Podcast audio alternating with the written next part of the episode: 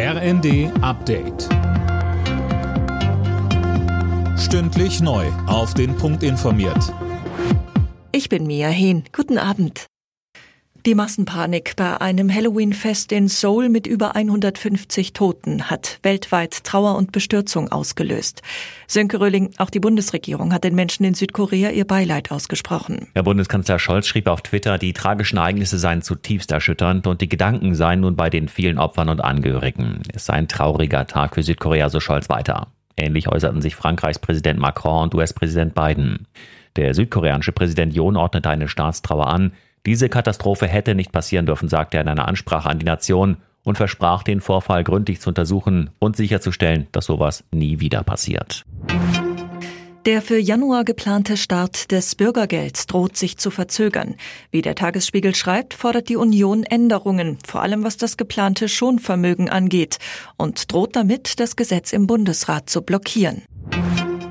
Russlands erneute Blockade ukrainischer Getreideexporte über das Schwarze Meer sorgt international für viel Kritik. Die EU und die USA werfen Moskau vor, Lebensmittel als Waffe einzusetzen.